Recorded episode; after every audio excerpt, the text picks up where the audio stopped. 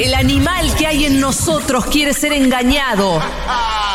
La moral es una mentira necesaria para no sentirnos desgarrados interiormente. Sin los errores que residen en los supuestos de la moral, el hombre habría seguido siendo animal. Pero de este modo se considera algo superior y se impone las leyes más estrictas.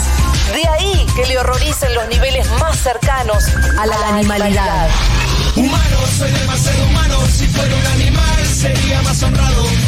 Humano, soy demasiado humano. Como me arrepiento de haber bajado del árbol.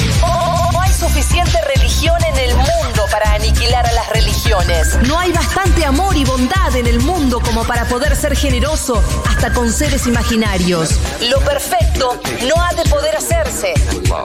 Puede que la humanidad no sea más que una fase de la evolución de una determinada especie animal de duración limitada. Que el hombre salido del mono vuelva al mono. Que a nadie le interese lo más mínimo el singular desenlace de esta comedia. El error convirtió a los animales en hombres. ¿Podría la verdad volver a convertir a los hombres en animales? No sé qué pasa, no sé qué tengo. Al enemigo lo llevo dentro. No sé qué pasa, no sé qué tengo. El amor, la primavera, una bella melodía, la luna, el mar. Todo nos habla plenamente una sola vez al corazón. Si es que todas esas cosas llegan alguna vez a expresarse por entero. Humano, soy demasiado humano. Si fuera un animal, sería más honrado. Humano, soy demasiado humano. Como me arrepiento de haber bajado del árbol.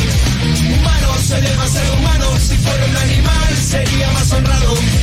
Humano, soy demasiado humano. Como me arrepiento de haber bajado del árbol. Humano, humano, demasiado humano. Humano, demasiado humano. Allí donde ustedes ven cosas ideales, Humano, demasiado humano. yo veo cosas humanas. Demasiado humanas.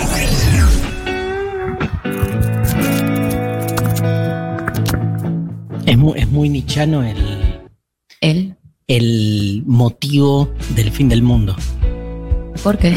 Y porque toda la filosofía de Nietzsche postula, viste, una de las categorías como más este, conflictivas, que es la del superhombre.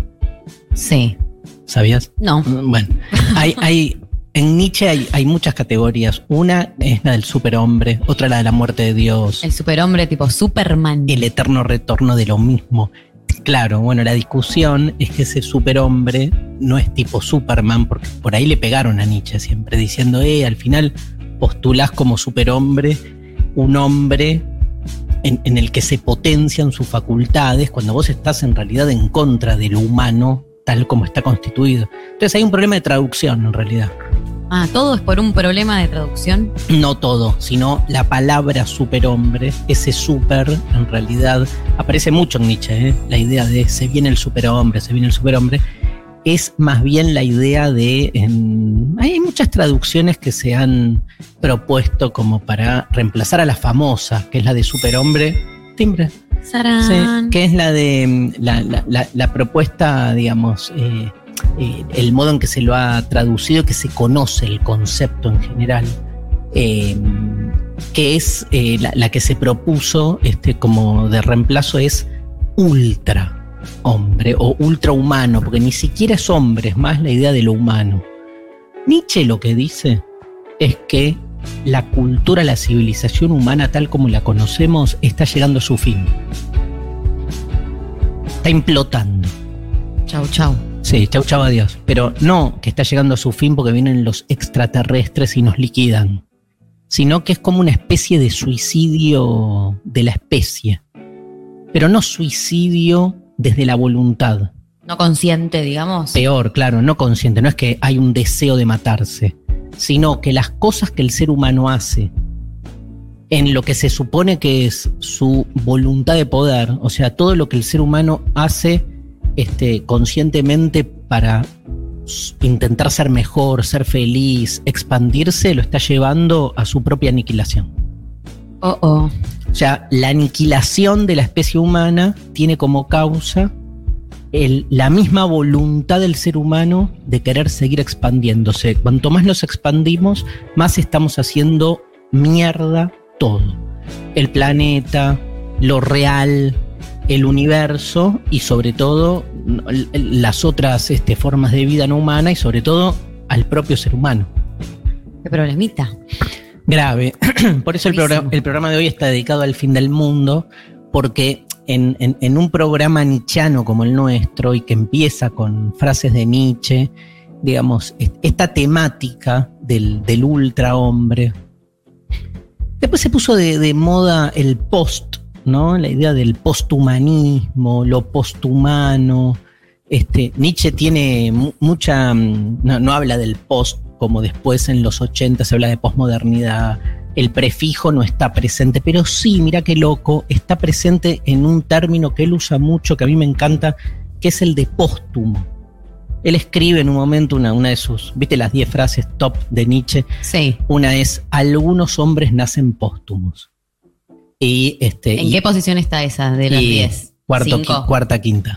Sí, sí. Antes, o sea, Dios ha muerto. Dios ha muerto la Number primera. one. La Sí, primera. Sí, Dios ha muerto número uno. La segunda. No hay hechos, solo interpretaciones. Bien. La tercera, lo que se hace por amor se hace más allá del bien y del mal. Bien. La cuarta, solo puedo creer en un Dios que sabe bailar. Qué linda esa. Re linda. Re. Y Va- quinta llega esta. Va a estar en nuestro programa. Sophie Cornell, Ah, buenas sí. tardes. Va a estar. Así como de epígrafe. Sí, tremenda. Em, no, hay más igual, pero, ¿Pero esta- ese es tu ranking tuyo personal o, o si No. googleo top 10 Sí. frases están en ese sí, orden? no sé, pero casi. Ok. Dios ha muerto seguro y la de las interpretaciones también. Em, ¿Y a qué venía? No sé, pero me copé con el ranking. Eh, algo con la frase. ¿Pero cuál era la frase? No sé. No te puedo creer, boluda. ¿Cuál es la frase quinta que vos me decís que esta es la? Ah, diciembre. Eh, Sofi, ¿cuál era la frase de la que estábamos hablando? algo de post, póstumo. De, Ah, algunos hombres nacen. Estudio, estudio. Algunos hombres Ah. nacen póstumos y él, él se presenta así, como póstumo, ¿viste? Como que en realidad, ¿qué es lo póstumo? Póstumo es una palabra muy loca porque significa lo que acaece después del entierro. Muy loco. Después se lo usa como lo que viene después de la muerte, pero tiene que ver con eh, algo de- de- del entierro de la tierra. Este, hay una paradoja, una contradicción. Nadie puede nacer póstumo porque No, porque no. ¿Por Porque no. no? Porque claro, o sea, ser póstumo es haber muerto y ser reconocido una vez muerto. En realidad lo que nace es la leyenda, la leyenda Nietzsche. Nace y Nietzsche en vida tipo no no no No, no le dieron bola. No. Le dieron, pero no esto. O sea, si él hubiese, no sé, capitalizado todo lo que hoy este, ha generado en los próximos, en los sucesivos cientos y, y pico, no tanto, 120 años después de muerte, muere en el 1900. Tú, ¿Justo? Sí. ¿Clavado? tú, clavado, Capo. capo. Sí. bueno. O sea, 120 años. Este, nada, hubiese sido, obviamente, hubiese capitalizado más, pero en su época fue uno más. Y, de- y pasa los últimos 11 años este, en un Encerrado. psiquiátrico, claro, todo mal. Ahora, em, lo que de algún modo Nietzsche anuncia en un libro, además, este, que es el Zaratustra. El Zaratustra es otro personajito, que es el, el- el- el profeta que viene a eh, advertir y anunciar la llegada del superhombre. Bien. Un ángel Sí, Gabriel. sí, ponele. Sí, sí, o como un Jesús. Ah, ok, directo. Sí, porque Jesús viene a, Pero él anunci- viene a anunciar. viene a anunciar el fin del mundo. Y, y- y viene a anunciar la reconciliación de la especie humana con su padre. Y es muy parecido porque tiene que romperse todo. O sea, el fin del mundo tiene que suceder. Este es el mensaje de Jesús. Tiene que, que- que pudrirse todo para que entonces haya un perdón. El, el primer modo de, de- de pudrirse es este, el crucificado. Pero en la teología cristiana, María, María Madre de Dios, Sí. el chabón, este, Qué chabón. Ja- Jesús, Jesus se, se va al cielo y vuelve en, los tiempos del final o en el final de los tiempos. Vuelve. Este, vuelve porque es una época donde este, pinta el anticristo y se pudre todo. Y entonces hace falta que venga de nuevo. Hay una segunda venida de, de Cristo, que eso no se conoce mucho a nivel teológico. Se piensa que el chabón muere, lo crucifican y chau. No. No, no. O sea, muere, se va y vuelve cuando está todo finalmente realizado. Y el, y el final de la historia es que estamos todos en el cielo con Dios, que es de donde nunca tendríamos que haber salido en realidad. Digo, el gran error de la realidad es este, estar con, la realidad. en la realidad misma, con la contingencia. Digo error por lo imperfecto que esto implica, porque nos morimos, porque tenemos límites, porque hacemos cagada. En cambio, se supone que una vez que esté todo redimido, estaremos todos en, ahí al lado de Dios, Pasando la bomba. al interior de Dios. Porque no hay formas como acá. Estaríamos todos en esa especie de todo, totalidad, siendo parte todos de lo mismo y sin ningún drama. Qué lindo. ¿Te copa? Sí, vamos. Sí, viste que tipo los progres dicen en general, no, bueno, está bueno asumir la imperfección, porque si no hay deseo. No, basta. Diciembre, Basta, boludo. Sí, diciembre. Córtenla. listo. Quiero paz. Paz total, o sea, este, ¿qué preferís? ¿Paz o deseo? Uy. Eh, paz. Acabas de decir eso, boludo. Ni sabes lo que. Estás en una especie de interrupción Ah. de la continuidad, pero fragmentada por segundo. O sea, no te Sí. estás como memento. Como momento que cada dos segundos se resetea y vuelve a Y se empezar. olvidaba de lo de hace tres Sí. minutos. Estás tremenda. Em, y después, lo otro interesante del Zaratustra. Esto te quiero decir, que el, el- el anuncio del, del último hombre es muy loco porque el último hombre o los últimos hombres somos nosotros. Es esta civilización que está podrida. Sí. Lo que viene, ese ultra hombre, ese superhombre, no es un hombre mejorado. Ah, ¿no? No. ¿Y cómo, cómo viene? ¿Cómo viene? si no venimos mejores. Venimos otros. Ok. Claro, es como que Ni mejores ni peor, no es que peor. O No, no. otros. con otro plano, ¿viste? Ok. ¿Viste cuando vos decís, por ejemplo, no sé, salgo de una relación amorosa tóxica Sí, y me meto en otra? Sí. Sí, acá es salís de una relación, pero te llevas puesta también la matriz vincular. Y entonces Ah. no es que pasás a tener otra pareja, pasás a otra concepción del amor. Bueno, es lo mismo. El humano, el superhombre viene a mostrar que se puede ser humano de otro modo. Entonces, por ejemplo, ¿con quién está el superhombre? Con los animales. ¿Por qué? Porque el pelotudo este del último hombre se la pasa consumiendo animales, industrializándolos, haciéndolos verga. En cambio, el superhombre tiene una relación democrática, digamos. Tiene otro vínculo con la contingencia, con la finitud, con asumir sus propias, su propia fragilidad. Es más copado. Es más copado, Pero, es más piola. Claro, no, pero uno piensa, un ser humano más copado es un ser humano donde, por ejemplo, no sé, vo- volásemos. O donde tuviésemos como Superpoder. un, un superpoder, viste que a vos te salió Superman, Superman, al, toque, al toque. Acá sería no, como Superman es la exasperación de lo peor, porque es un humano dominante, hegemónico. El, el- el superhombre es todo lo contrario, es como minúsculo. Eh, in- incluso eh, hay un texto muy famoso, que lo conoces, Sí, Eh. sí. que es el primer discurso del Zaratustra, Ah, boludo, escúchame, no, incomparable con nada. que se llama de las tres transformaciones. Sí, las tres. Uno, una, no dos, tres. Tal cual. En la primera el ser humano se, son- se transforma en un animal que tiene una joroba. En, Un camello. ¿Te acordás? Me recuerdo. En la segunda se vuelve... Un leoncito. Claro, como tu, como tu hermano. Y en la tercera, Niño. Bueno. La cara. Pero había dos animales y un nene. Y pero eso es el, el corte, ¿entendés? Vos estás esperando eh, eh, águila. Sí, no sé, un Ni- rinoceronte. ni- niño. Pero porque, además, la, la, la- el maridaje entre niño y animal está bueno. Porque, o sea, niño es lo que está antes. En la lógica evolucionista, positivista del superhombre, que es la que estamos deconstruyendo, el niño es lo que viene antes. Para Nietzsche es lo que viene después. Lo animal también viene después. El superhombre es, es más animalote que humano, ¿entendés? Entonces es muy loco, está, está bueno ese planteo. Bueno, estamos hablando hoy del fin del mundo. Sí. Me fui a la mierda con Nietzsche, pero está muy presente en, la- en- en toda la filosofía de Nietzsche esta, esta idea, ¿no?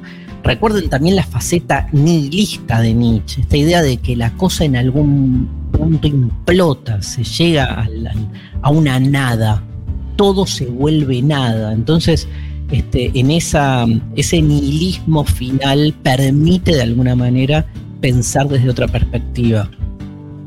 Hay muchas, este, muchas formas hoy. Hoy está muy de moda la colapsología.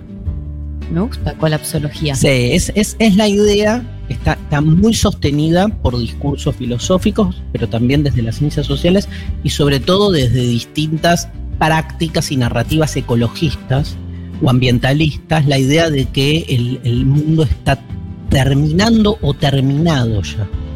Incluso hay, digamos, lecturas que dicen que la, la- la polución del planeta, la, la hiperexplotación este, de, nuestra, eh, de nuestra Tierra, ya pasó un límite.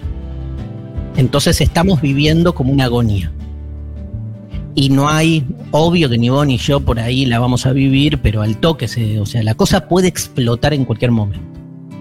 Y esa inminencia del fin del mundo eh, tiene como todos los, eh, los elementos propios de, de- de toda inminencia, que es que algo que está por suceder en general uno se hace el boludo.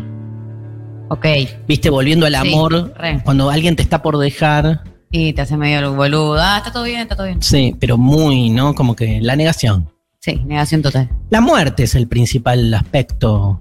Todos nos vamos a morir en cualquier momento. La muerte es inminente. Te podrías morir ahora, cualquiera de nosotros, y sin embargo estás siempre negándolo, diciendo, no, me falta un montón para morir. Es que si estás todo el tiempo pensando que está todo como el orto o que te vas a morir en cualquier momento, es medio insoportable también. ¿Cómo vivís? O no. O al revés. Vale la polémica. O al revés. Empezás a tomar conciencia de que te puedes morir en cualquier momento y entonces empezás a cambiar ciertas prácticas pedorras que uno hace, ejecuta creyéndose inmortal. Nuestro sistema es un sistema que ocluye nuestra conciencia de finitud y nos hace olvidar que nos vamos a morir del mismo modo que nos hace olvidar que el planeta está a punto de hacerse mierda. Entonces prendemos la luz, nada, o sea, derramamos recursos como si todo fuese, además como si la naturaleza fuese un reservorio de recursos, como si todo estuviese a disposición de uno, ¿no? Ese ser humano dominante que piensa, ¿sí? Derrida lo llama la soberanía de un ser humano, entendiendo lo soberano en un sentido negativo, como ser soberano es creer que todo está a disposición tuyo. Y es tremendo, porque no hay, no hay conexión con, con el otro, con lo otro. Este, obviamente en un paradigma eh, extractivista, desarrollista, que piensa desde la productividad, no te vas a detener en, en eso, en conectar con la naturaleza. Pero digo, más allá de, de sacándole el aspecto, que no se lo saco, pero si uno le sacase el aspecto más conmoviente, tampoco da. Tampoco es que, viste, el planeta, digamos, este, el, extractivismo a ultranza también llega a un límite. ¿no? no es que este, todavía hay este, lugares o formas a exprimir. O sea, la cosa parece estar ya dada vuelta. Y esto es, este, esto es el tema del fin del mundo, que significa, digamos, que en cualquier momento el colapso llega, llega de distintos modos. La pandemia es una de las manifestaciones del colapso. También, porque Sí.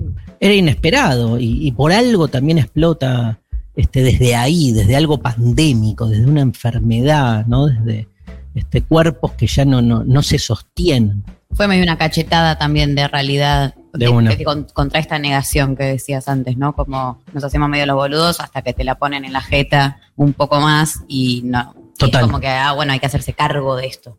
Y en términos, estoy pensando, María, en términos como más absolutos, en realidad el, el- el mundo ya está out, digamos, porque eh, es como, bueno, es toda una discusión si esto tiene un final o no tiene un final.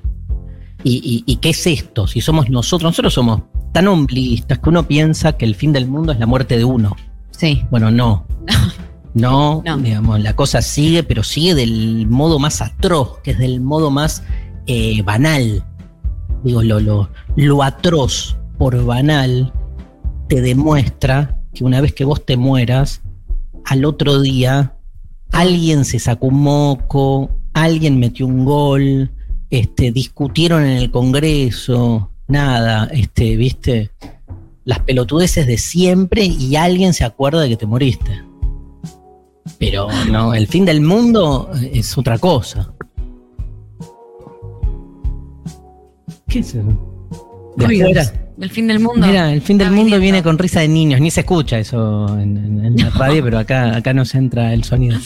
Este, bueno, y la pregunta típica, me encanta el apocalipsis, ¿viste? El apocalipsis es como esa, esa idea, aparte la, la narrativa cristiana, se derrama en otras narrativas. Ponerle el, el- el pensamiento revolucionario es muy apocalíptico y, catastrofista. Sí, como que hasta que no se vaya toda la mierda, no se dan las condiciones para esa superación, ¿no? O ese cambio de conciencia. Total. Tiene que agudizarse el conflicto para que haya un traspaso y un, un- que se dé vuelta la tortilla. Pero también, digo, en, situaciones, viste que vos cuando, no sé, cambias de laburo, tenés que llegar como a un punto así de, de- de angustia, de un sopapo que decís, o sea, hay, hay como un final de algo que se da en términos catastrofistas o colapsionistas. Sí. Esta idea de pegártela contra la pared un poco, ¿no? Sí, una garcha, porque es como, Que decir, ¿cuántas veces me voy a pegar la Sí. cabeza contra la pared? Después está el boludo que se la pega 10 veces la misma, ¿no? Que Y un- piensa, no, es una pared distinta esta. No es la misma. Bueno, este, ¿qué tenemos eh, consigna hoy, no? Tenemos consigna, les estamos preguntando, ¿qué harías si te enteraras que en pocos días llega el fin del mundo? Un clásico. O sea, te dicen, che, en unos días, eh, fin del mundo. Bueno, ¿qué haces? Una clásica pregunta, porque es la que siempre, o sea, nos hacemos. Ah, hay dos preguntas. ¿Qué, qué harías si te si supieses que te vas a morir mañana? Sí. Pero esa es como. No es. Hay una película de Lars von Trier, Sí. Melancolía. No la vi. Está buena, ¿no? Sí, viene un asteroide como un planeta y te dicen en cuatro días choca contra la Tierra y se rompe, termina la vida en la Tierra. Ok, Esa es la película. un montón. Y la, lo ves al asteroide venir, se va acercando y, y- y es como reacciona la gente, pero la, reacciona, la película es genial porque no, imagínate Lars von Trier, no es que está todo el mundo corriendo. No, no, claro, no, como esas pelis de, de No. fin del mundo yankees que Hay una mina que se está por casar, ¿viste? Este. Kirsten Dunst, Sí, es ella. ella es la de ¿El hombre araña? Amo el hombre araña. Mi hijo acaba de ir a ver el hombre araña que me dijo. No digas nada, porque la gente es como la Aparecen- película que no se tiene que spoilear nada en este momento. aparece. No, vamos a decir. Vamos a ir a ver Matrix. Vamos a ir a ver Matrix. Vamos a ir a ver Matrix. Sacá entradas. ¿Sacás? Sí. Dale. Bueno, no digo nada. Se estrena. Matrix 4. Sí, escúchame. y, mm, Tenemos sorteos. No, pero mm, Ah. la pregunta es: Eh, ¿Qué ¿Qué harías? harías si te enteraras que en pocos días llega el fin del mundo?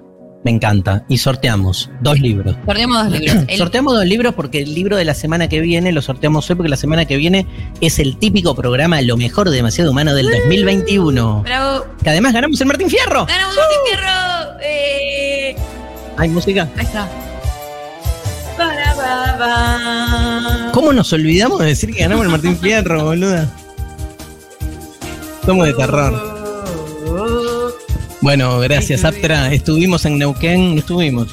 Estuvimos simbólicamente. Estuvimos simbólicamente y ganamos. Agradecemos a, A Aptra. todos, a Aptra, obvio, número uno, y a todo el mundo por este, nada.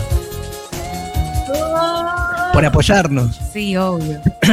A la Futu, a la Futu, A la Futu, Futu. a Sophie Cornell, Sophie Cornell. A Mariana Collante, Iván Santarciero, Lali Rombolá. Qué equipo, ¿eh? Bravo. Tantos años y bueno, Muchísimos. Gracias lo logramos. Ahora a los oyentes. somos otros. Tome suerte. ¿Qué somos? Martín Fierristas. Martín Fierristas. De primera hora. Siempre creí en el Martín Fierro yo. Yo también. Yo quiero el- la estatuita. ¿Sí? ¿No hay? Sofi, trae la estatuita. Hay que gestionar. Averigua con Aptra. Que venga de Producción. Neuquén. Sí. Era mi sueño tener una estatuita y decir, Gracias, Apra. Dali, ya está. La música. Volvamos a los premios, a los sorteos. Eh, sorteamos, en primer lugar, Dale. el libro Pechos y Huevos de Mieko Kawakami, de editorial Six Barral, del grupo Planeta. Bien. Y en segundo lugar, el libro Los Desposeídos de Úrsula K. Lewin, de editorial Bucket, Bucket del Grupo Planeta también. Increíble. Dos Y- libros y qué más. Y Vinos. como siempre, los vinos Stocco de Piani de la bodega eh, Medrano Social Club, eh, para, bueno, brindar a fin de año. De una. Y con una pregunta increíble. Sí, tienen que respondernos para participar de todos estos ¿Están respondiendo? premiazos. Claro que sí. ¿Qué harías si te enteraras que en pocos días llega el fin del mundo? ¿Cuál es tu primera reacción? ¿Qué, ¿A dónde vas? ¿Qué pensás? ¿Qué decís? ¿Con quién charlas? Apocalipsis significa mm, revelación en griego. No Mira. fin del mundo. ¿Y cómo se, hay, eh, cuáles son? La- ¿Cómo se descompone la palabra? Apo. Bueno, en griego, sí. Pero lo que digo es, no, uno la, la asocia directamente con la idea de, muerte, destrucción. de fin del mundo, de final. Y la palabra en realidad es un apocalipsis, es una revelación, que en este caso es la revelación del final. Pero cambia, cambia la perspectiva, porque si uno entiende que el apocalipsis te revela algo, entonces no es el final, sino que ese final es revelatorio de algo. Hay algo nuevo, una data nueva. Hay una data nueva. Yo creo que el. Yo creo que está bueno pensar catastróficamente ciertas cuestiones para poder llegar a un punto último que te permita un cambio de perspectiva. Como el, el ultrahombre nichano. Claro. Si no quedas ahí como. Como un punto límite Sí, que te que tenés que sí, algo que se destrabe y te, te, te abra, como un salir de la caverna también. Claro. De uno. Bueno, hay una película que se llama Apocalipsis Now. Sí, peliculón. ¿La viste? Sí. Mentira. La vi, eh, hay una columna que hice hace dos años. Cuatro años. Tres. Debe estar subida. ¿Te acordás cómo empieza? Eh, con el 20. El 20. ¿Y te acordás de un tema de The Doors? Sí, como que. The End. The End. This is the end. Temazo. ¿Te gusta?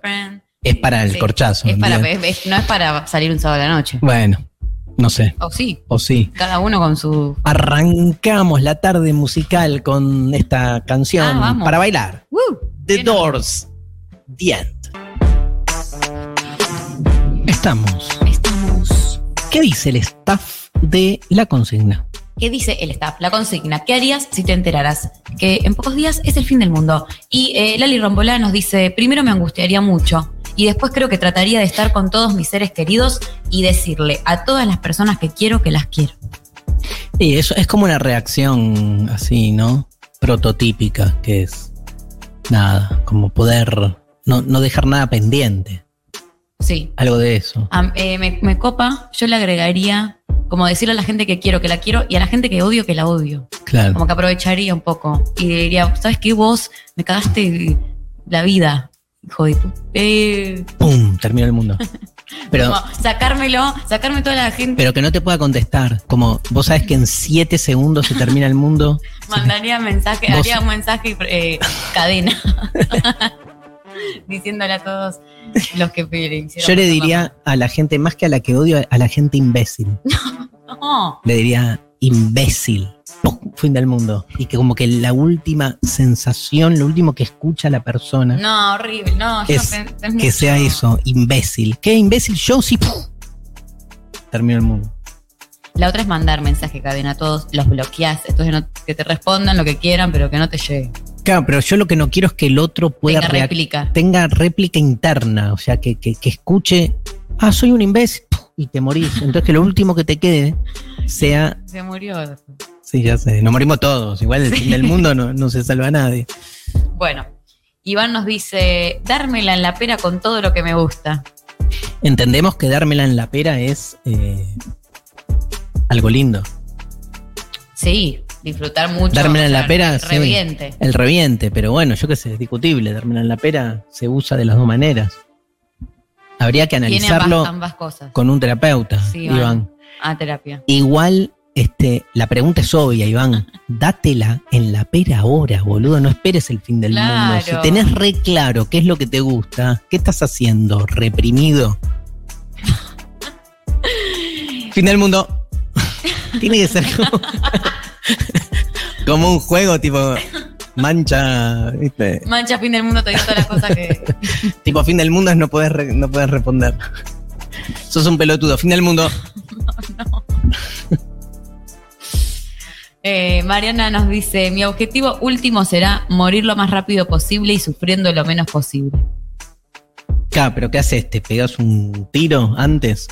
Bueno, hay que ver cuál es la manera que ella piensa que es lo más rápido y sufriendo lo menos posible. Claro, el tema, vos sabés que el fin del mundo viene en siete días.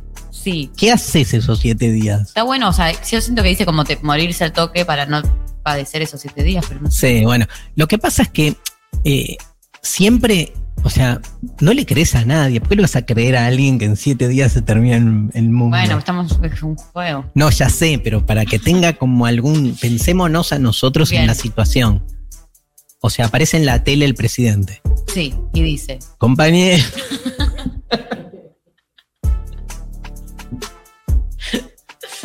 No, pensemos en, Compañía. otra, en una figura con. Compañeras, compañeres, el mundo se termina en siete días. No le cree nada. saqueos, o sea, ¿sabes lo que va a hacer? No, tiene que ser más, gener- más arriba. Mañeto. Biden. Biden, No, no, no. el FBI. ¿A quién le creería? El FBI. ¿A quién le, a quién le creerías? Al Papa. El Papa. A la CIA. Vino Dios Bergoglio, argentino, aparte. Eh, nos morimos, pero el Papa es argentino. Vino Dios y me dijo que se termina el mundo.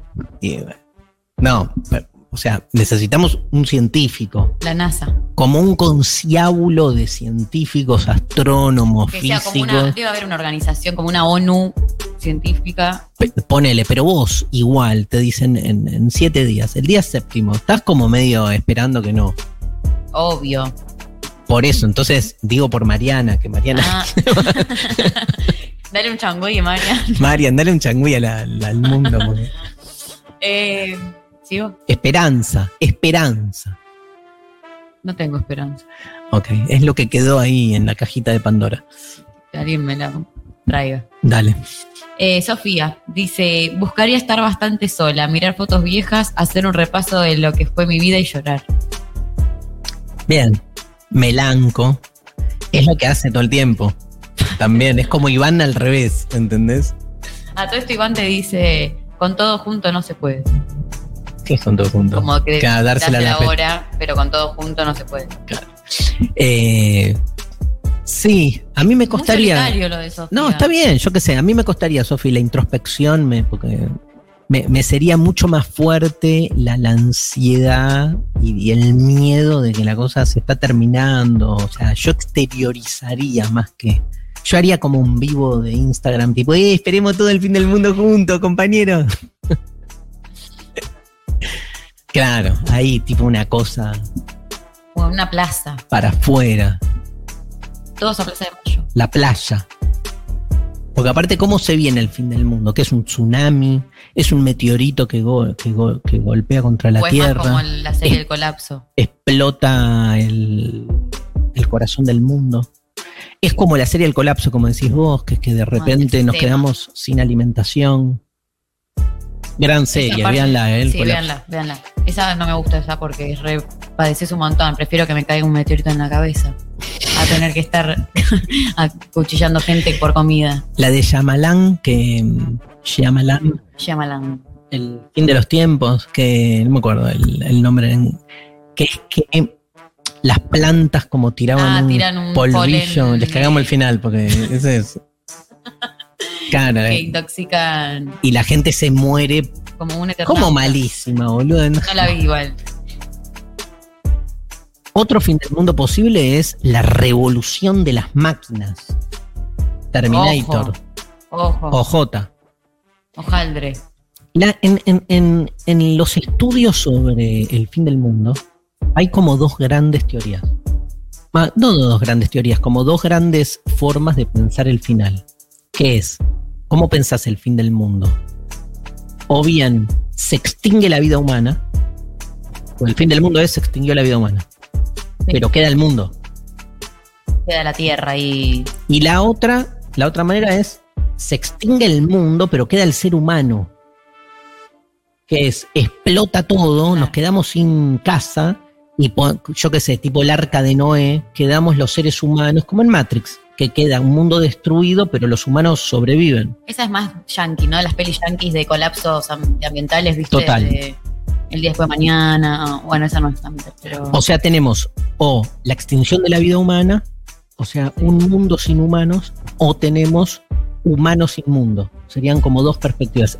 La, la- la tercera es explota todo, humanos, mundo. claro. El final total, absoluto. Pero si no, la mayoría de las lecturas así apocalípticas van de uno, de un lado a otro. Hay una película que veíamos con León, eh, Wally. Wally, te iba a decir recién si la habías visto y dije, ay, No, sí, que, que que ahí era- está el mundo hecho poronga. y la gente Y en, la en gente naves. en unas naves. La gente que esa gente que lleva esas naves, claramente es gente del primer mundo con plata, porque son naves. No creo que esté todo el mundo. Bueno, en la serie El naves. Colapso, ¿te acordás que es eso? También. ¿no? Los ricos se salvan. Eh, y en Wally queda, quedan las máquinas en la Tierra, queda Wally, que es un robotito que lo que hace es compactar basura. Wally. Claro, el, eh, Wall-E. el mundo está lleno de basura. Pasa en Wally es Sí. un poco también. Como que está Sí. todo eh, desbordado y como la gente se tuvo que ir a unas naves en el espacio Está buenísima. Y están hechos verga, y todos. están todos sentados como en unas máquinas que los llevan. Y entonces dejan, tienen los cuerpos destruidos. ¿no? Sí, todos obesos. Escúchame, me encanta Wally. La voy, a, Véanla, la voy a ver de nuevo. Es muy bueno. Está en Netflix. Y aparte hay una historia de amor entre las máquinas. Entre Wally y Walita. Y. Eva.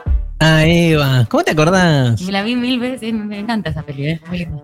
¿Cuándo fue la última vez que la viste? Un par de años. La podrías ver. La podría ver ahora. Es un plan para este, NASA. este hogar. Re. Re.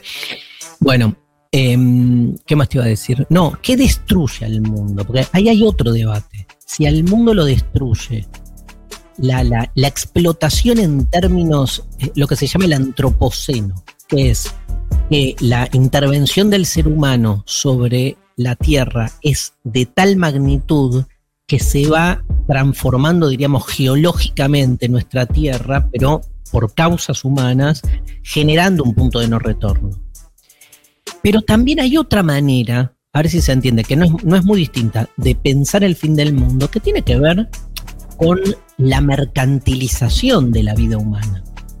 De alguna manera también haber hecho de la naturaleza un reservorio de recursos que se están agotando supone una concepción de las relaciones sociales en términos mercantiles. Entonces, hay un- una idea del consumismo ilimitado, pero que tiene que ver con la expansión y acumulación lo- lo- de, de, digamos, del rédito, ¿no? de, de- de la ganancia eh, exasperada E individual, ¿no? e individual, obviamente, donde haces de todo lo que te rodea un medio, una mercancía, de ahí viene sociedad mercantilizada, ¿no? Digo, este, una mercancía, esto es un medio que tiene como único objetivo la expansión de tu capital. Entonces, visto así, la mercantilización del mundo también es causa del fin del mundo. Por eso que ahí hay un audio que nos trajo Mariana, la, vamos a escuchar después, la famosa frase de, Jameson que dice, es más difícil imaginar el fin del mundo que el fin del capitalismo. Porque el fin del mundo, hasta podemos tener ese imaginario o esa representación del final, pero el final del capitalismo no, porque, porque tenemos como tan instalada la matriz de- de- de- del capitalismo en términos mercantiles que parecería, digamos, que lo damos ya como algo naturalizado, por supuesto. En, en la medida en que podamos repensar el final de un orden social antes que el del fin del mundo, bueno, se abrirá alguna posibilidad. algo, Todavía no. Bueno, ¿qué dice la gente? Bueno, la gente, mensajitos. Eh, acá Sebastián dice, ¿qué onda? ¿Qué haría? Me clavaría unos sorrentinos. Impecable. ¿De qué? ¿De qué? Es ¿De la qué? gran pregunta. ¿De qué? Este, Bruno dice, hola, saludos a todos desde La Pampa. Mm, Alejandra, hola a todos desde Hipólito Yrigoyen, Salta. Hermoso domingo a 40 grados. En Salta. 40 grados. Puedo creer. El fin del mundo. El fin del mundo climático. Nano dice, hola desde Neuquén. Eh, Nano, anda a buscar el Martín Fierro. Claro, que lo traigan. Que lo traiga. Pero hubo estatuilla, ¿no? No sabes. ¿Sí? Sí. Vos decís que sí, pero- Ay, Ok. ay, existen. Eh, Majo dice, bien, el mejor levantón para un día que no tengo ensayo es escucharles en vivo. Saludos desde La Plata. Nos vamos mañana a La Plata con Luciana Pecker, ¿eh? Agotadas las entradas, pero bueno, Bueno, que bien. el Teatro Bar, sí. Qué lindo. Y hacemos Conex, ¿eh? El 7 de enero, hacemos Conex Patio. Patio. ¿Es posible el encuentro amoroso? El fin del mundo y el fin del amor, todo. Todo Bueno, vamos a decir que sí, ¿eh? Vamos a decir que sí. Es posible. Sí, sí. Es posible el encuentro amoroso, pero deconstruyendo la forma que tenemos de vivir el amor, de pensar el encuentro, etc. Alejandra dice, yo festejaría que todos terminamos igual. Lo que jode es saber que uno queda y los demás sigan. Tremendo. Eso es lo que más jode, pero de una.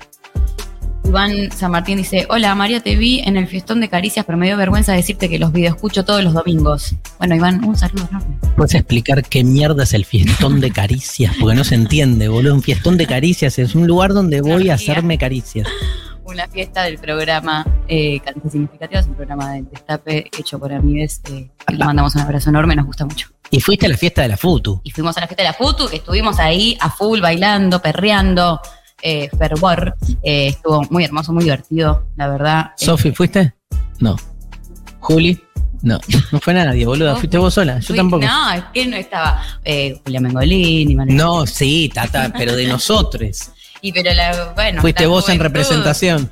Fue la juventud, fui, fui como representante, delegada del Bien. equipo de Demasiado Humano. Bien. Eh, bueno, muy bien. Sigo leyendo mensajes. Eh, posiblemente me suicidaría. No aguantaría la agonía de saber que pronto voy a morir. Y es un montón. Y es un montón. Eh, un poco me sale esa, esa respuesta al toque a mí también igual. Si es el fin del mundo y quedan algunos días, solo habría que juntar comida, agua, familia y un par de armas. No quedaría otra que la onda apocalíptica yankee anarquista clásica de mil películas. Tremendo. La verdad que sí. Esa es la imagen, todos matándose con todos, porque no hay más recursos, no, más, no hay más alimentos. horrible. Eh, capaz que nos saca de un lado súper copado, piola, y nos hermanamos comunitariamente. No, Ni en pedo. ni en pedo. Yo me quedaría con un aire acondicionado. Porque es verano. un generador de wifi, Generador de wifi. no sé. Y, y un ceviche. ¿Y un ceviche? Sí. ¿Y qué haces? ¿Te ¿Miras una peli comiendo ceviche? No importa. Tenés No. algún aire, tenés Ceviche. internet. Aire e internet. Con eso estoy. Pero eh, eh, infinito. ¿Entendés? Tipo desayuno, ceviche. Almuerzo, ceviche. Un día de la marmota Ceviche. hasta que se. ¿Qué? Hasta que se revienta todo.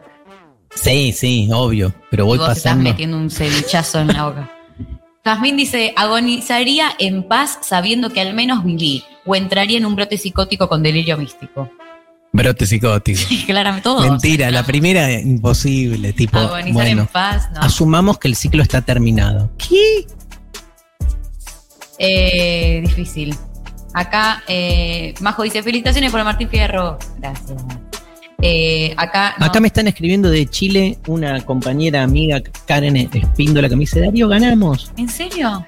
Había empezado el escrutinio mostrando que Boric estaba por encima de Sí, ahí, ahí Mariana nos mandó que ganó. ¿Sí? Gabriel Boric es el nuevo presidente. Qué buena noticia. Piu.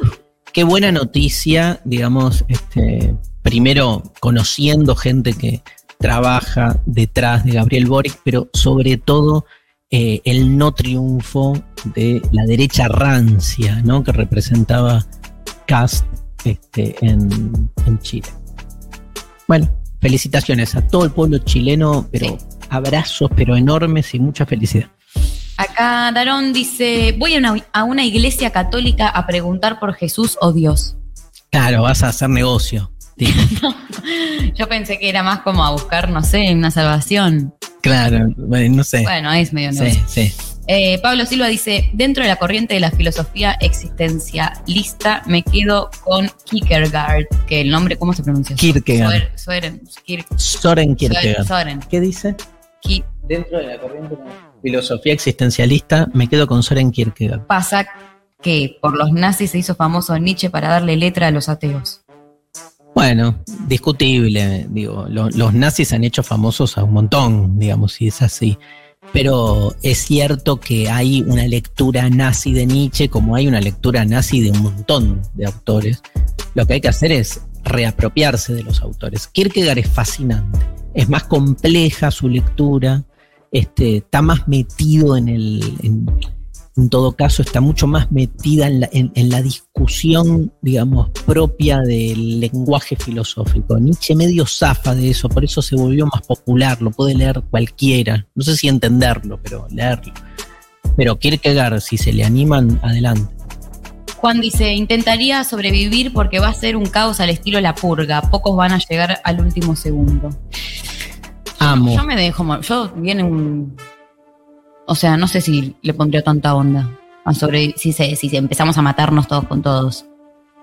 Como que bueno, ya está. Si igual me- si en tres días nos vamos a morir, que me muero tres días antes, después, que voy a estar Sí, peleándome por 24 horas más, menos. Yo haría un poco de todo, como si me queda una semana, como un día estaría melanco, otro día feliz, otro día.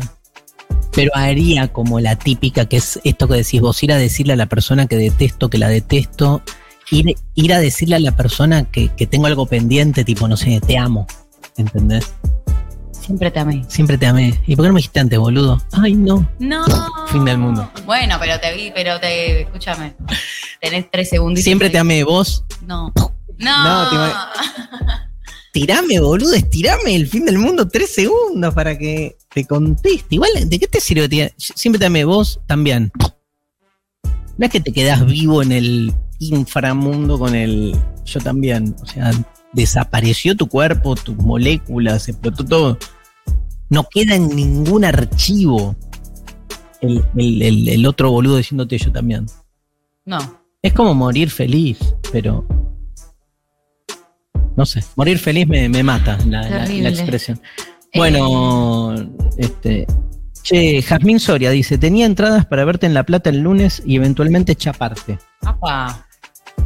Pero tengo un cuello ortopédico y estoy aislada. No. Jazmín, Oh, que vaya alguien eh, por ella y haga eso. ya se va a dar, Jazmín. Ya se va a dar. Un beso al cuello ortopédico.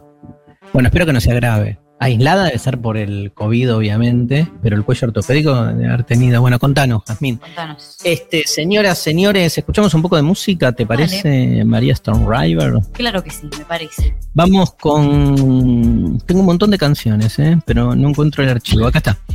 Vamos con Ilia Kuriaki and the Valderramas. Apocalipsis. ¡Wow! Demasiado humano.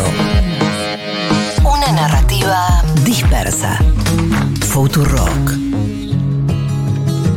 Bueno, muy bien. Eh, el tema del día entonces es el fin del mundo y les preguntamos qué harías si te enterás que en pocos días llega el fin del mundo. Nos siguen respondiendo la consigna aquí a través de YouTube, a través de las redes sociales. Eh, temazo el de hoy. Hola. Hola, ¿qué tal? ¿Cómo andás? ¿Y qué dice la gente? Y la gente dice cosas como reparto inyectables copados y nos vamos juntos con mis seres queridos. Me encanta. Hay uno que tiró. Hacemos un recital de los redondos. Sí, aquí está. Eh, yo creo. eh, ah, pará, lo perdí. Ah, es el mismo, la misma persona Mira, que nos dijo: el indio tendría que hacer un recital y morimos en la misma, en la misa ricotera felices. Banco, eh. de una. Escúchame. mierda entre todos, en un poco con jijiji. Y ahí explota todo. ¿Qué dice ahí Marcela Soledad? Que le sobre una entrada para mañana en La Plata, compro, por favor. Y que se termine el... Ahí, ¿Podemos conectar a, a- a Marcela favor. Soledad con De Jazmín? hecho, Marcela puso: Jazmín, te compro la entrada y me lo chapo de tu parte. ¡Eh! Tremendo. No soy un objeto. Si alguien tiene una entrada de más, que le avise a Marcela, por favor. Capaz que Jazmín Nadie tiene una entrada de más. ¿Cómo que Alguien como Jazmín que, que tiene una entrada o que iba a ir con alguien y se separó y le dejó. ¿Sabes cuántas veces saqué entradas? Y te separaste. Y me separé y quedé con la entrada. No, pero hay de esas, como. A mí me pasó de. Mira, me hiciste acordar. A ver. Tenía un viaje al exterior Mm. con una novia ya comprado. La novia, éramos re chiquitos, nos íbamos a ir como medio de mochileros. La novia se va de viaje de egresados de Quinto a Bariloche y vuelve y pi, pi, pi. patada en el orto. Y me quedaron los pasajes. ¿Y qué hiciste? Los devolvimos. No. Sí, y Te tenés este, que ir igual. ahí. no, me fui y me terminé yendo con la ot- otra novia con la que después empecé. Este, con ese dinero me terminé yendo a otro lugar. Pero fue un garrón. Horrible. Horrible, horrible. Vos no existías. Eh, es un re tema eh, cuando te separas con Ah, pasajes. creí, ¿dó- ¿dónde están las personas antes de...?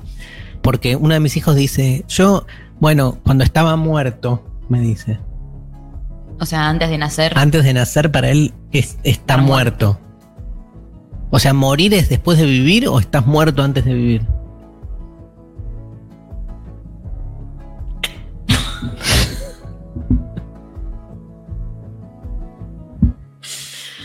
Ay, Jesús. ¿Qué decís, Sofi? Después de vivir, no se dice. Pero eso dice que la iglesia. No, bueno, boluda, pero vos, María, te vas a morir. Vos, María, estás ahora y dejás de estar, sos vos que te morís. Antes de nacer, no es que estabas muerta, ¿entendés? Que ya Pero antes de nacer y después de vivir, eh, de- No, no, existo de igual manera. tenés razón. En términos absolutos, en ambas En situaciones. términos ontológicos. Autoaplauso de María. Primer autoaplauso que me tiene. Historia, sí. En términos absolutos, en ambas situaciones no estás. Sí. Pero el morir supone una relación, en términos no absolutos, relacionales, supone una relación con la María que fuiste. La María que vivió se murió. Entonces, la muerte refiere a que vos en algún momento dejaste de ser vos. Ahora, antes de ser, no estabas ni en los planes, está mal pensar, porque si no es pensar, estabas muerta, significa que en algún lugar alguien tenía planeado ya el diseño de una tal María. No. No sabemos. No, bueno, no. El destino. La diferencia es infinita, ¿entendés? Sí. Este, yo siempre sabía que quería tener hijos y que mi primer engendro iba a ser una mujer. El engendro. La engendra. Che, Me acuerdo cuando la ecógrafa dijo, es niña. qué bueno. Llamé a mis viejos. Y Nada. sí, después. Y naciste. ¿Te cuento algo? Sí, pues sabía que, que- yo ya sabía que te ibas a llamar María. Ya sabías que todo. Todo. Que ibas a ser rubia, todo sabía, no sé, boludo. ¿Cómo hiciste? No sé, te soñé. Sos, sos Dios. Jesus to a child.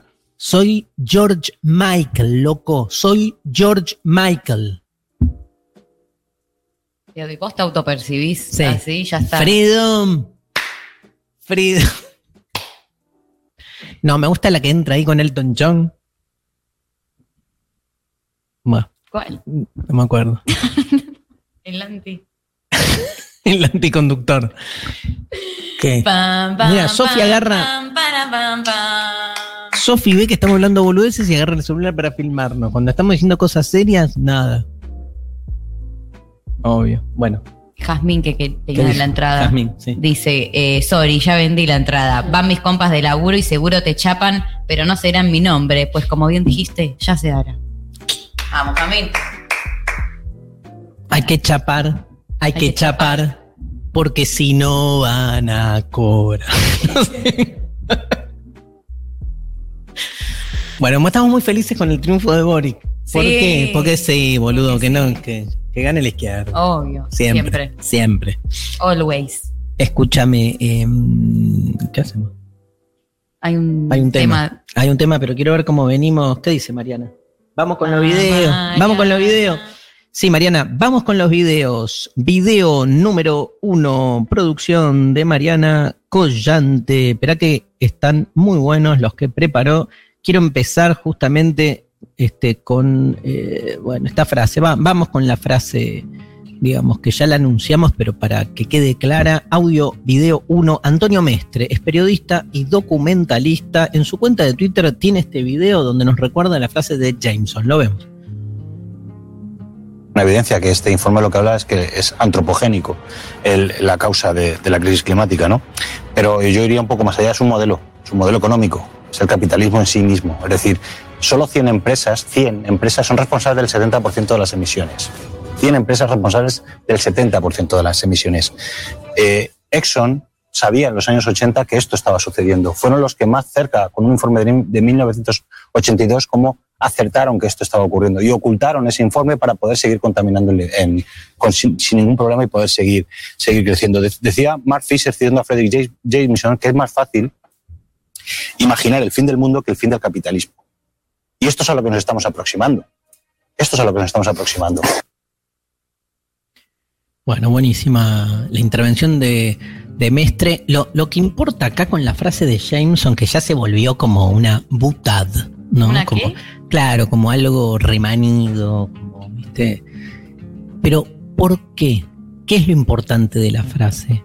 Que tenemos tan instalado la matriz del capitalismo que increíblemente nos es más fácil lo que en realidad debería ser más difícil, que es pensar la nada, el mundo que colapsa. Pero nos es más fácil a la imaginación pensar esto de la implosión absoluta del mundo que pensar un orden social distinto al capitalista. Tremendo, significa que lo tenemos más naturalizado que la vida misma. ¿Viste? Eso, nada, un garrón. Vamos al audio 2, eh, video 2, es eh, Jorge Aleman hablando. Jorge Aleman es un intelectual argentino que vive en España, este, muy interesante, polémico, uno puede estar de acuerdo o no con muchas de sus ideas, muy cercano al gobierno, muy cercano al peronismo y muy cercano a cierta este, forma de pensar el, el peronismo. Alguien que pensaba en una línea parecida a José Pablo Feynman, que se nos murió, ¿no? Increíblemente, 78 años. Y mm, Horacio González también, que se nos murió también hace poco. La verdad, digamos, nombro a, Horacio y a José Pablo Feynman porque con Jorge Alemán, los tres, bueno, Ricardo Foster, en su momento Nicolás Casullo, que se murió hace un montón, pero que fue muy profético en muchas de sus reflexiones acerca de esto, ¿no? De lo que es el, tema del populismo, digamos, ¿no? En, todas sus dimensiones semánticas y en poner en cuestión la representación negativa del término.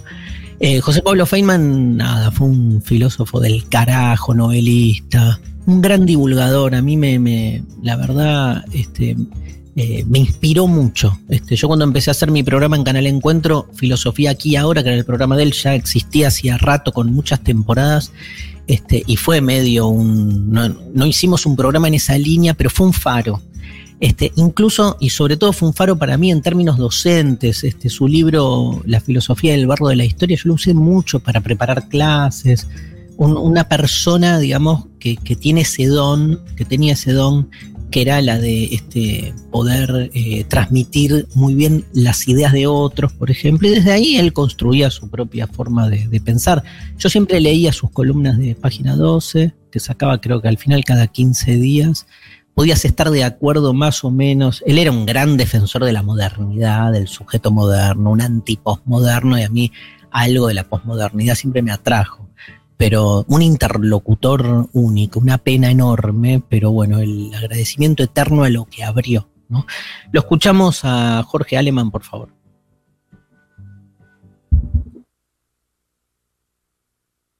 Sustraer del ejercicio del capital a la salud pública, al medio ambiente y a la educación son los tres factores que al final pueden terminar dando una batalla final con respecto a esto. Ya no es un problema de que el capitalismo explota la fuerza de trabajo, ya no es solo que es injusto, es que está destruyendo todo, se está llevando puesto todo. Cuando decía esto yo me decían apocalíptico. Marx en 1848 en el manifiesto comunista dijo todo lo sólido se desvanecerá en el aire. Me parece que más apocalíptico que eso es difícil.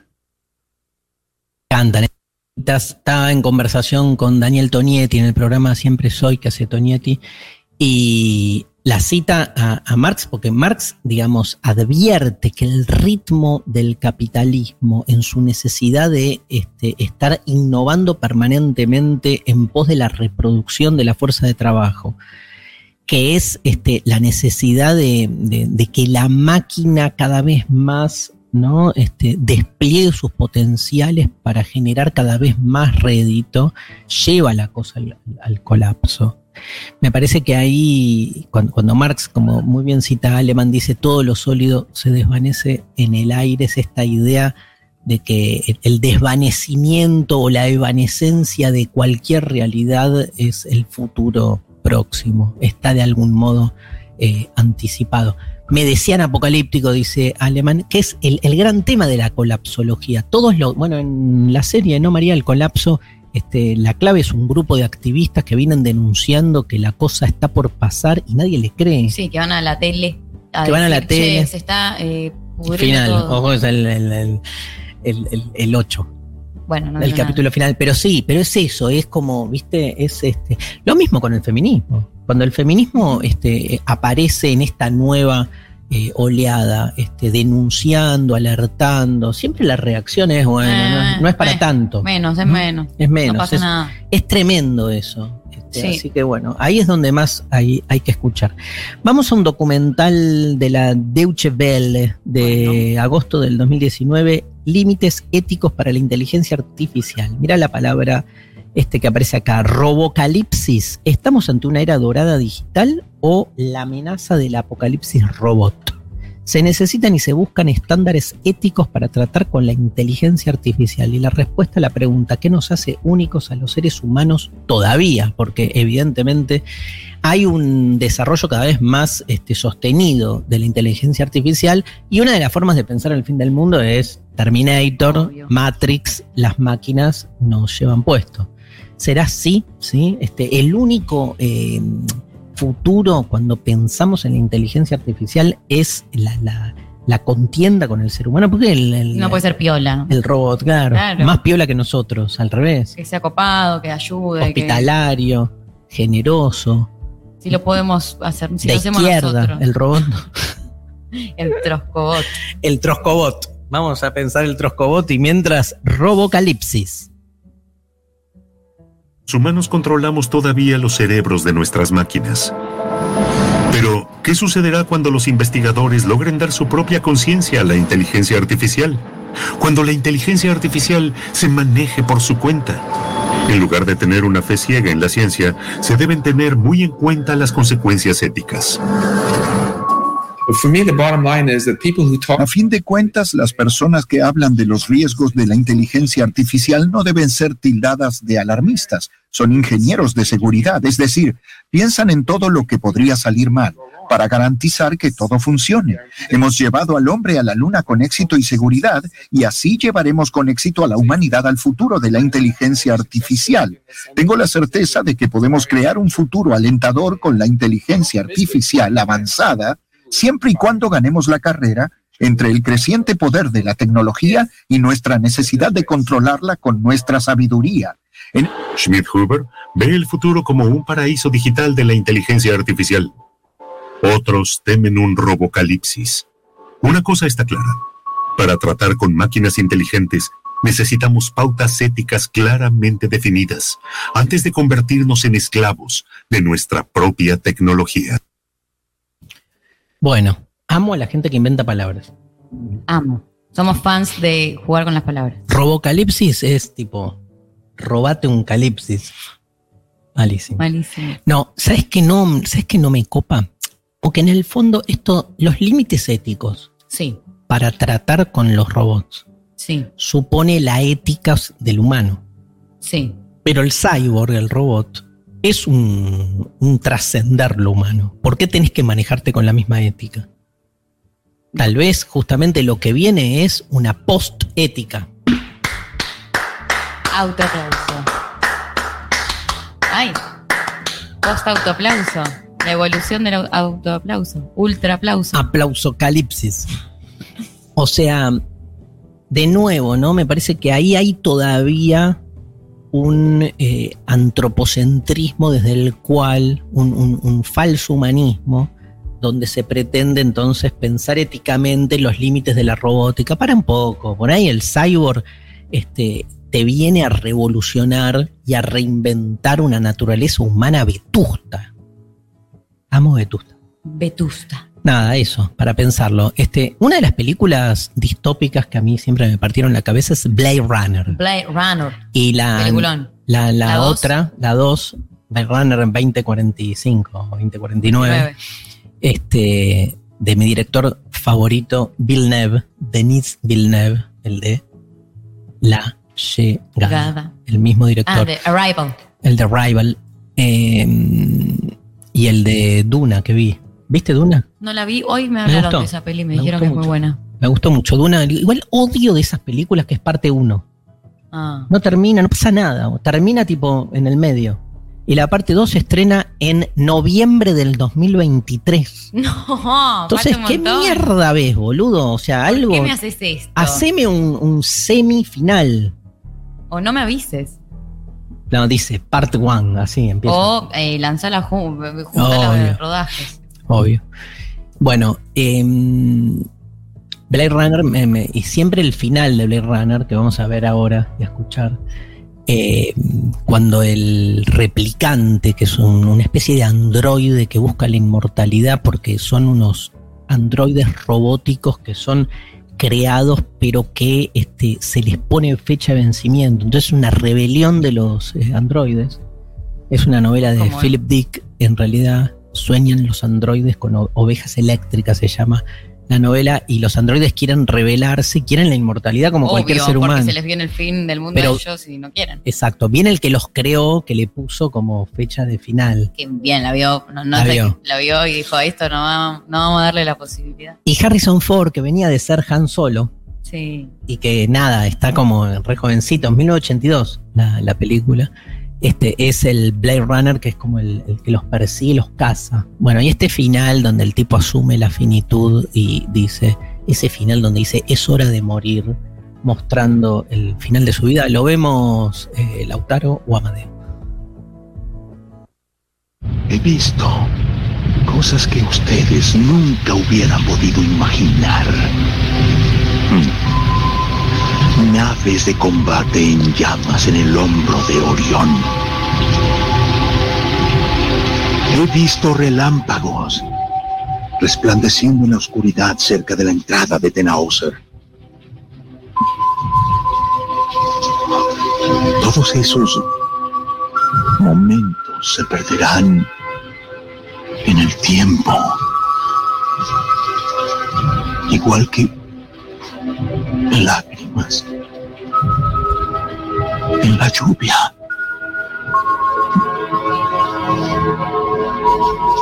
Llegó la hora de morir.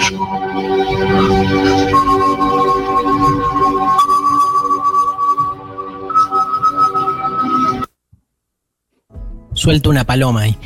Eh, la frase llegó la hora de morir o es hora de morir, según como la traduzcan, es como el gran tema del- de la muerte, ¿no? Si hay un tiempo, no hay un tiempo para morir.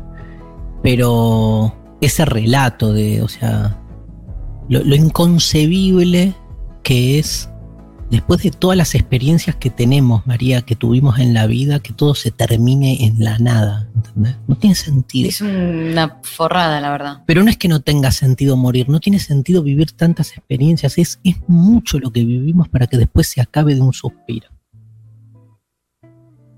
Bueno, ¿querés No, me ver? angustié. Sí, bueno, ¿querés seguir angustiándote? Veamos Bueno, otra película. profundicemos. Profundicemos esto, veamos Sí, dale. otra película que también está en esa línea, que es este uno de los momentos claves de Apocalipsis Now, 1979, tres años antes que el Blade Runner de Ridley Scott. El coronel Kurtz, este, interpretado por el grosso de Marlon Brando en esta peliculaza de Francis Ford Coppola, también ha visto mucho, pero ha visto horrores. Kurtz, y esto le dice ahí en este diálogo imperdible con el teniente. Vemos. I've seen horrors. Horrors that you've seen. But you have no right to call me a murderer. You have a right to kill me. It's impossible through words to describe what is necessary to those who do He visto horrores, horrores que no, no tienes derecho a llamarme asesino. Es imposible que las palabras describan lo que el horror significa para aquellos que no saben. Horror. El horror tiene rostro y tienes que hacerte amigo. El horror y el terror moral son tus amigos verdaderos. Tienes que tener hombres con moral y que al mismo tiempo sean capaces de utilizar sus primordiales para matar. Tremendo. Tremendo. And at the same time, actorazo. are able to utilize their primordial instincts to kill Tremendo, Marlon Brando. La rompe toda. La rompe. Igual, viste, el, el otro, el replicante que muere, Sí. Butcher Howard, el, auto, el actor. Después saltó que yo lo vi en otra película, que era una película pedorra. Entonces, Se te cae todo. se te cae ahí. todo, boludo. Ser actor es como ponerte máscaras, ¿entendés? Sí, y uno se re queda con la impresión de la peli que lo vio y decís, soy el replicante que me pone mal cada vez que se muere en la pe-". Y después lo ves en otro y decís, ah, está re bien el replicante al final. Tremendo. Bueno, vamos a escuchar un poco de música. Dale, Eh, ¿Querés escuchar a Fito Páez? dale, sí. por- ¿De verdad? De verdad. Un tema, hoy justo lo escuchaba Glieto este, con Vitale en, en La Peña del Morphy, se llama, con Sí. Sí. cantando esta ¿En canción. DLG, dicen los grones. Así es el título que le puso este Fito en los 80 o en principio de los 90 del disco Giros Temazo, esta baguala que habla del apocalipsis Fito Páez en Demasiado Humano. Un hueco en el tiempo. Una brecha. Una posibilidad. Demasiado humano. Futurock.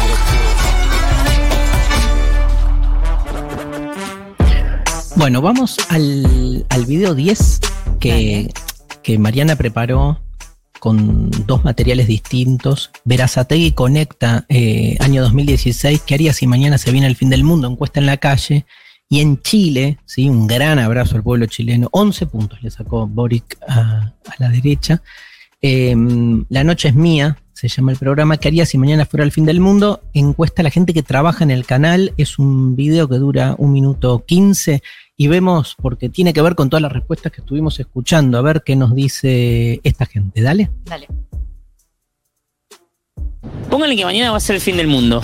¿Qué harías que no hayas hecho hasta ahora? Me voy de viaje por todo el mundo. Saqué un banco.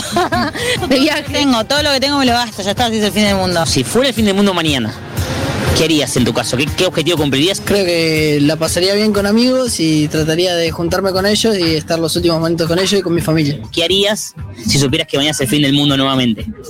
Sí, lo normal. ¿No harías nada para cambiarlo? ¿No harías nada que no hayas hecho hasta ahora? Si supieras que mañana se- es el fin. No. ¿Vos, en tu caso?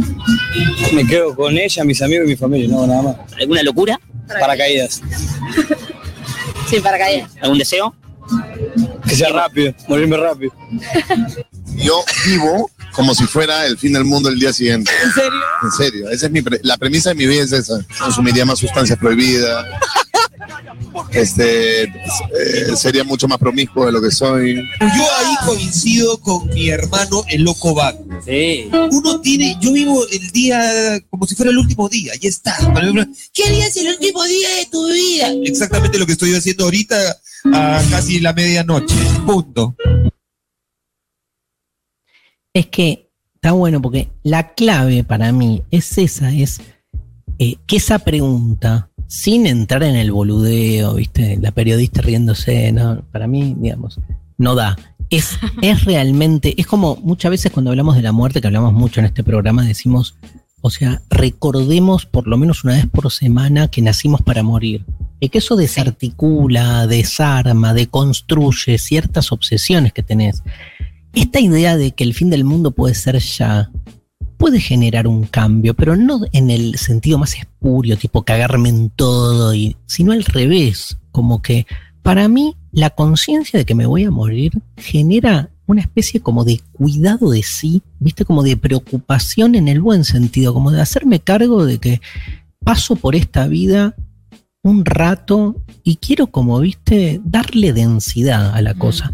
con el mundo pasa lo mismo. Este, para mí, ser conscientes de que el colapso es inminente genera un cambio en tu manera de relacionarte, no sé, con la alimentación, con, el, con la naturaleza, con el otro, este, con tus propias actividades. Eso. Sí. Digo, eh, entonces es como, no es este el, el- el boludeo de, bueno, a ver qué pasa este, si quedan cinco días, qué mierda hago, cómo me cago en todo. Es al revés. Como decían muchos de los este, encuestados, sacando la respuesta, ¿no? Más allá de la respuesta, o sea, vivir el fin del mundo como si estuviese pasando, me reacomoda en mi relación con, con las cosas. Me parece que pasa un poco por ahí. Sí, y, y me gusta, o sea, no la forma quizás en la que estos aparecían diciendo, yo vivo todos los días como si fuese el fin del mundo, así canchera, como de, Cagándome en me cago en todo. todo, no sé qué me reviento, sino como algo de hacer ese ejercicio, pero de esta manera que es un poco más piola, de ver cómo puedo reconfigurar o rearmar Total. mis formas. ¿Qué dice más? La gente, vamos terminando con los mensajes. Dale, eh, acá eh, Filosofía y Mate escribe y dice, estaría feliz porque el hombre dejaría de contaminar. Bueno, Bueno, Re. sí, pero porque se terminaría el mundo, claro. Analía dice, yo me chupo, me como y me garcho todo y a la puta que los parió. Tremendo. Chupo, como, Como y garcho. garcho. Son como las Hermoso. tres. Perfecto. Eh, Mayra dice, aparte de despedirme y comer todo lo que me gusta sin culpa, haría esas cosas que son riesgosas y por miedo a morir nunca hice. Simón- claro. Simón dice, Paracaídas decía uno, uno ¿no? decía paracaídas. Yo ni en pedo, aunque se termine el mundo, ni en pedo me ¿No? tiro por caídas. No. Es, el- Para- es un gran momento. Eh, Simón dice, por la consigna, hago un countdown, una cuenta regresiva, hasta el momento del final y voy festejando con fiestas bacanales, con Sí. mucho condimento y en algún lugar cerquita del agua y la montaña. Todo el mundo quiere garchar, loco. Sí, Pero garchen, no, no esperen el fin del mundo. Yo consumiría hongos psicotrópicos como el María Sabina, ayahuasca y peyote antes de morir. John Lemat. Hacelo ahora. Esto es lo que no entiendo. ¿Por qué hay que esperar hasta el fin del mundo? Bueno, porque uno, no sé. Bueno, en el espacio, en el espacio auspiciado por el grupo Planeta, al que le agradecemos el acompañamiento de todo el año, hoy sorteamos dos libros que vamos a presentar: Pechos y huevos, Nieko Kawakami. Acá está. En un sofocante día de verano, Makiko viaja a Tokio a visitar a su hermana Natsu. Incapaz de aceptar los cambios de su cuerpo después de dar a luz, Makiko está obsesionada con la perspectiva de someterse a una cirugía de aumento de senos. Apa.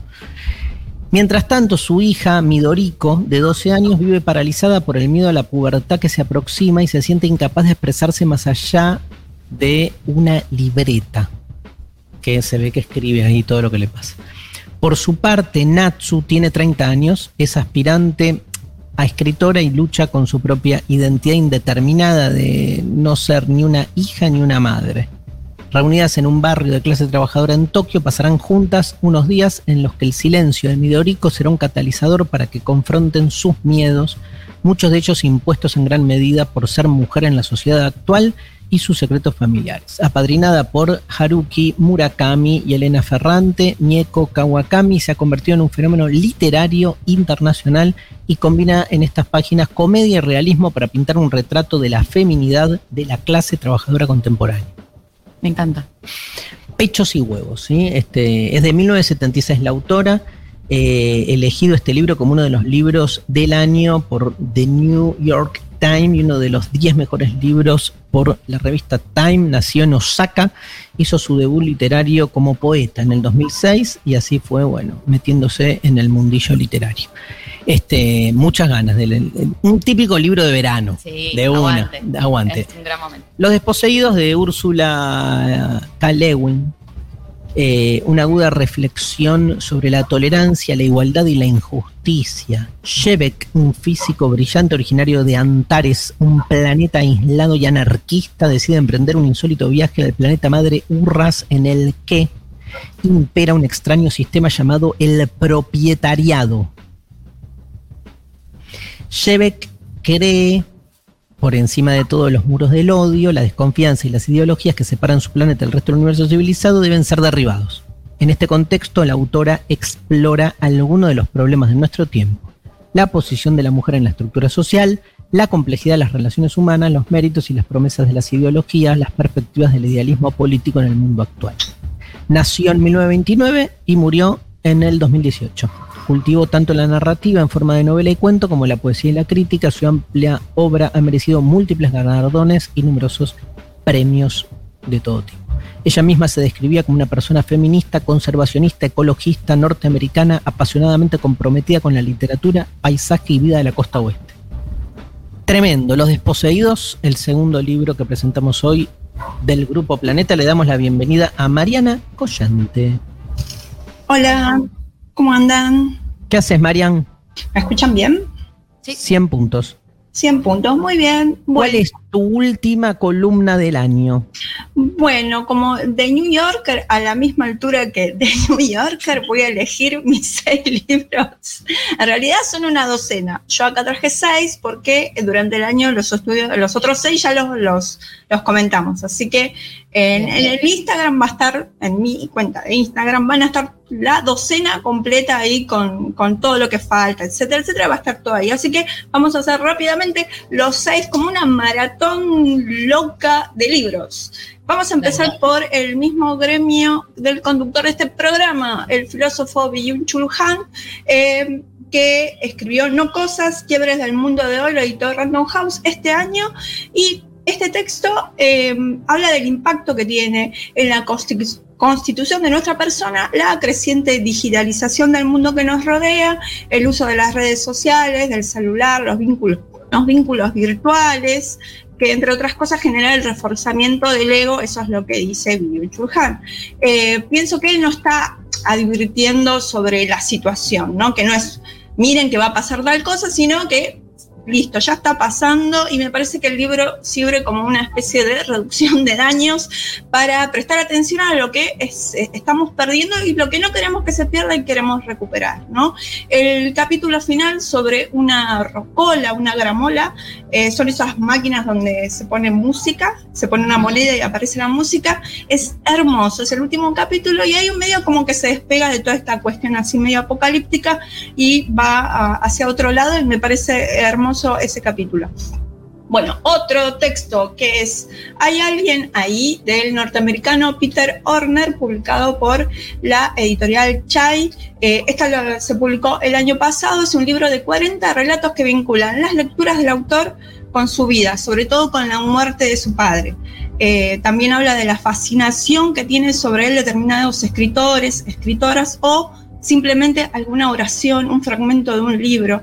Para mí, Peter Honor eh, plantea una idea preciosa que es que la literatura está fuera de los libros, ¿no? Que tiene que ver con la vida y con el mundo de cada lector y que cada lectora se modifica, cada lector y cada lectora se modifica con cada lectura y a la vez cuando volvemos a un texto ya somos otras personas.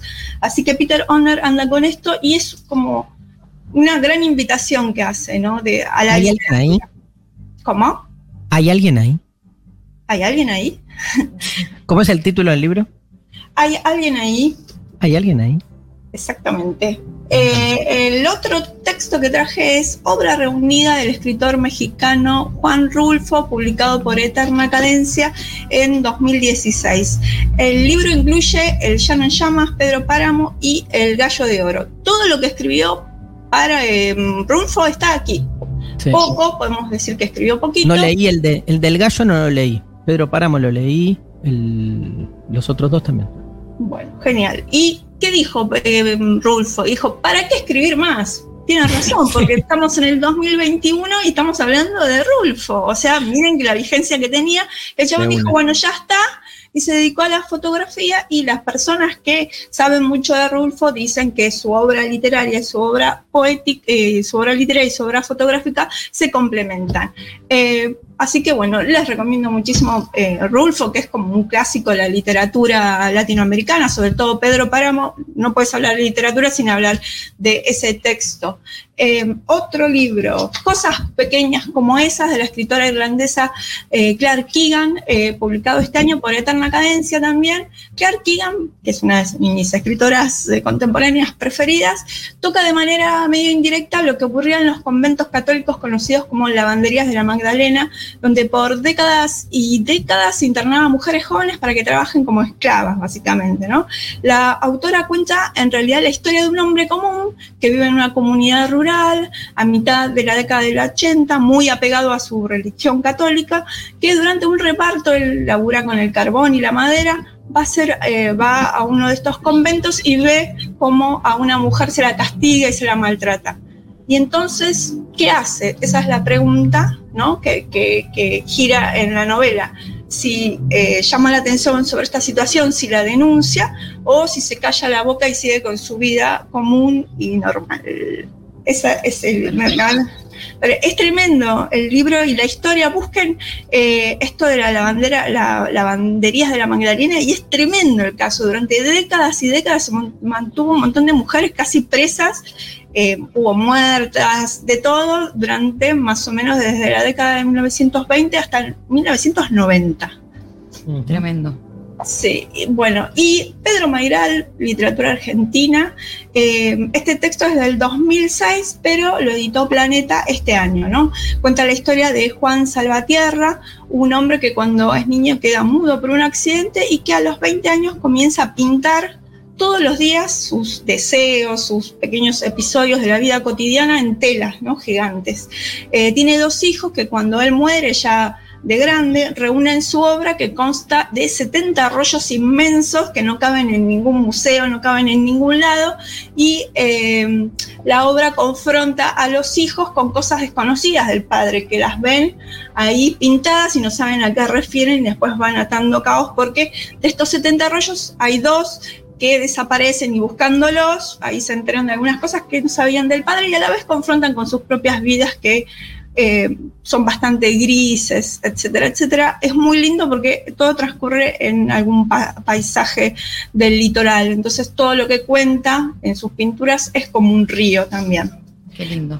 Y bueno, entonces nos queda el último librito que es eh, poesía, porque este año no hicimos tanta poesía, pero traje para resarcirme Bien, esa falta a La materia de este mundo de la poeta norteamericana Sharon Olds, publicada por la editorial Gog y Magog en 2015. Me encanta Sharon Olds. Es hermosa y es un libro de llorar Sí, sí. tremendamente. Bueno, ¿qué, temas aparecen en Sharon, Sharon Olds? El padre, el cuerpo, el sexo, la maternidad, la familia, la guerra. Y a veces es un poco oscura, pero me parece que también tiene como unos destellos de algo luminoso que creo que es eso lo que te provoca emoción, ¿no? Que todo parece muy negro, pero de repente hay algo que hay como un cimbronazo de cierta luz y bueno, por lo menos, eh, no sé, a mí me causa mucho llanto. Sharon Olds. Eh, dice Sharon Olds, y con esto ya cierro esta columna de este año, todo, dice, todo ese deseo de parecer normal en la vida ordinaria, todo ese esfuerzo por encajar, se desarma frente a nuestro propio ser desconocido en la página, dice Sharon Olds, y le aplaudimos y le decimos, muy bien, Sharon. te Ya, queremos". bueno. Esto ha sido mis seis y hay otros Tus seis electos. eh, claro, exactamente. Me pueden seguir en Instagram, Mariana Collante. punto- Cualquier cosa. Mariana.collante creo que es. marianacollante.org.ar Es una ONG este, Es una fundación, ojo. sin Eh, fines de lucro, así que Mariana está ahí para brindarle su servicio. exactamente. Bueno, y van a aparecer prontamente los otros seis. Y bueno, listo. Con eso no sé qué quieren hacer, pero es una docena. Me gusta la docena a mí. Mira. Bueno, Marian, un placer. Todo el año, este, te mandamos un gran abrazo. Está impecable la columna, la producción de, de los audios. La verdad que terminamos un año con tutti. Gracias, Marian. Bueno, besos. Chau, nos vemos. Besos enormes. María Stanriver tiene para contarnos un par de cosas. Sí, cositas para contarles. Vamos a hablar de la actualidad del sistema universitario nacional. La revista Divulgatio, perteneciente a la Universidad Nacional de Quilmes, abre la convocatoria hasta el 11 de marzo del 2022 para la presentación de artículos y avances de investigación de alumnos graduados y docentes de las carreras de posgrado de la UNQ que se enmarcan en las disciplinas de, las, de la ciencia y la tecnología. Para participar de la convocatoria de la Universidad Nacional de Quilmes será necesario enviar dos hojas al correo re- revistadivulgatio.unq.edu.ar en las cuales se deberán completar los datos allí solicitados. Encontrás los detalles en su página web unq.edu.ar. Por su parte, la Universidad Nacional de Burlingame realizó el cierre de año de los programas de movilidad académica virtual que se llevaron a cabo durante el 2021.